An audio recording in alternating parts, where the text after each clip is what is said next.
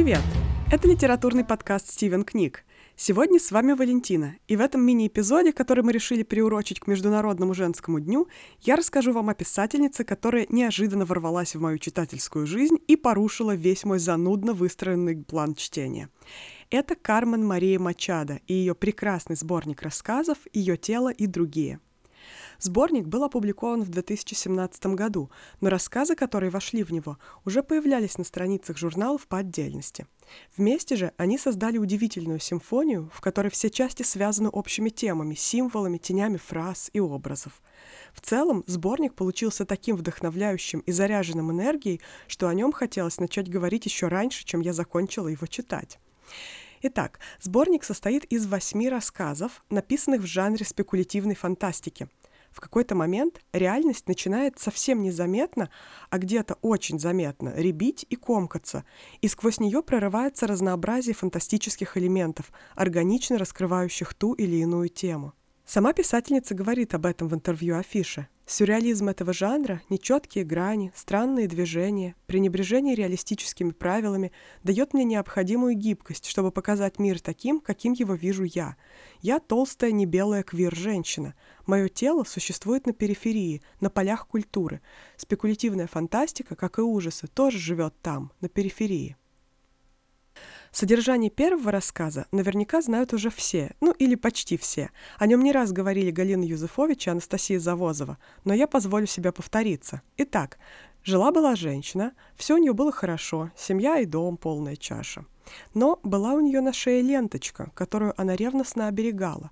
И это всю жизнь очень беспокоило ее мужа, который не раз повторял, что у жены не должно быть секретов от него. И вот в один прекрасный момент она позволила супругу исполнить его самое заветное желание – развязать таинственную ленточку, которую она носила вокруг шеи всю жизнь. Писательница буквально парой отрывистых предложений завершает этот рассказ. Голова женщины отделилась от тела и укатилась куда-то в угол комнаты. Этот сюжет дает очень хорошее представление об атмосфере прозы Мачада. Ни в одном из ее рассказов нет ощущения покоя – в каждом подспудно растет напряжение, тревога, чтобы вылиться в большей или меньшей степени определенный финал. Сюжетов остальных семи рассказов я не раскрою, чтобы не испортить ваше потенциальное читательское удовольствие, но расскажу о важных темах и образах, которые привлекли мое внимание.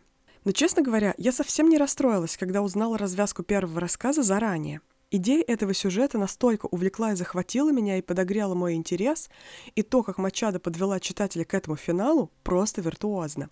Расставляя акценты, сначала кажущиеся совсем незначительными, она заставляет подспудное чувство дискомфорта расти в душе читателя. Картинка безоблачной семейной жизни становится местами фальшивой.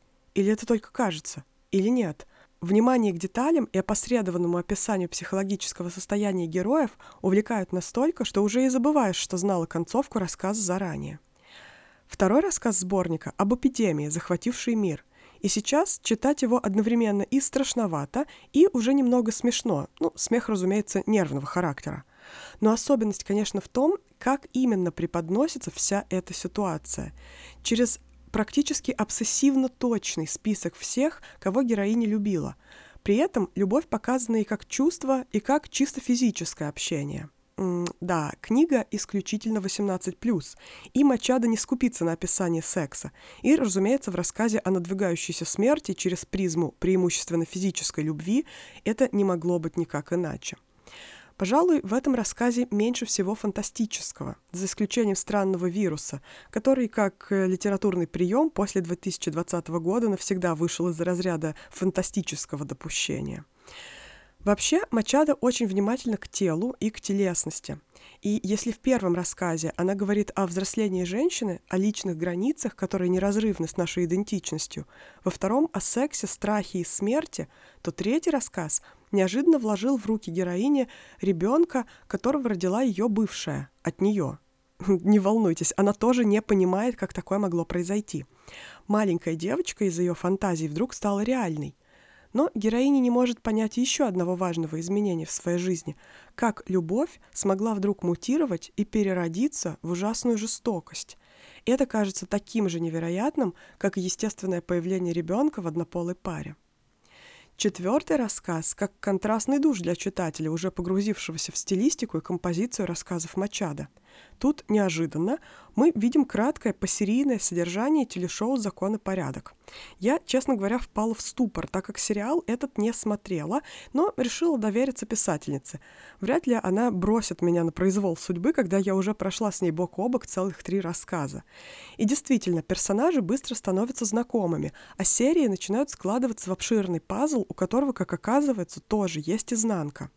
Тема доппельгангеров, тайных желаний и страстей, которые хотят, чтобы их раскрыли, и старых травм, которые хотят остаться необнародованными, опрокидываются вдруг и рассыпаются под весом доминирующей темы о пропавших, о безымянно похороненных, о непохороненных совсем, о потерянных и ненайденных.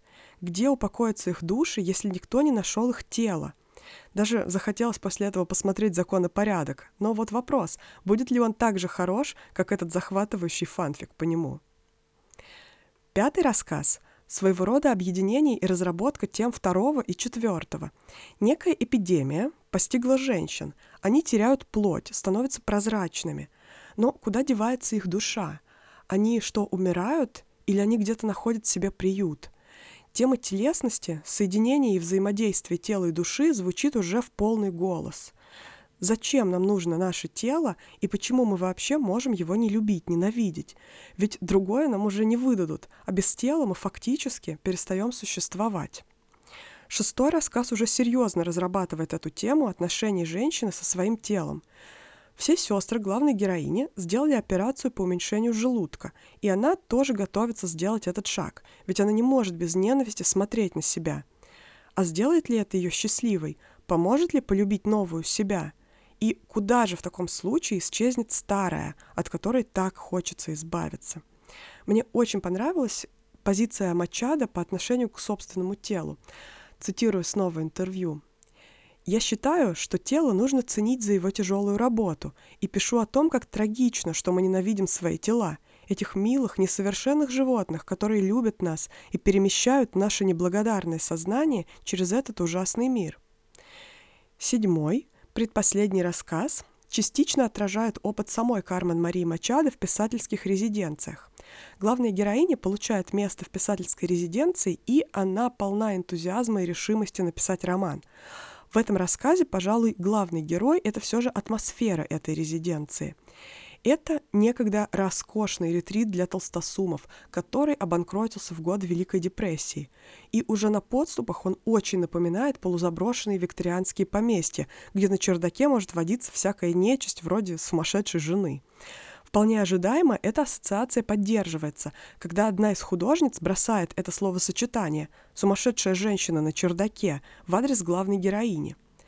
Туман, лес, озеро, призраки прошлого, детские воспоминания, сомнамбулические прогулки, отношения с самой собой и своим творческим «я», поиск своего отражения в экране компьютера и в глади озерной воды – все это закольцовывается в осознании четкой необходимости посмотреть в глаза самой себе.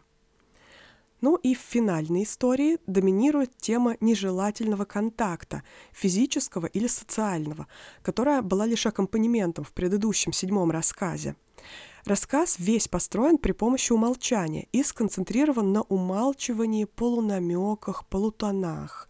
Мы даже не до конца понимаем и можем лишь догадываться, почему героиня лежала в больнице. И таким же образом мы продираемся сквозь толстый слой недоговоренного, недосказанного, подразумеваемого, то, что герои общаются какими-то странными полуфразами. В какой-то момент героиня начинает слышать, она слышит мысли порноактеров на видео для взрослых. И в финале рассказа, устав от недосказанности, сквозь которую она, кажется, видит, она... А, ну, зачем я буду раскрывать интригу? Читайте сами. Я лучше отмечу, что из рассказа в рассказ переходит один настойчивый момент — рвота. Это физическая реакция отторжения, очищения, и она часто появляется, по всей видимости, как реакция на отравление пищей или интоксикацию алкоголем. Но эти причины выглядят как повод, который используется для отвода глаз. Героинь буквально тошнит от неспособности принять реальность вокруг или от отчаянной необходимости очиститься от неприятных переживаний. И это снова синхронизирует тело и душу и символизирует некий физический катарсис. Восемь страшноватых сказок о том, что психологический реализм и магический реализм — это фактически одно и то же. О том, как тяжело приходится нашему телу, его ведь нужно защитить не только от других, но и от себя иногда. О том, где проходит граница, после которой ты перестаешь быть собой. Ну и, как и во всех лучших книгах, о том, что в конечном итоге все сводится к простому и важному чувству — любви. В 2019 году у Мачада вышла еще одна книга «In the Dream House», в которой она рассказывает историю своих абьюзивных отношений, обращаясь к той травмированной версии себя во втором лице. Думаю, теперь вы без труда можете предсказать мои дальнейшие читательские планы. И не думаю, что эта книга публиковалась на русском языке, но точно знаю, что многих из вас это не остановит. Спасибо большое всем, кто дослушал до конца. До новых встреч и пока! thank you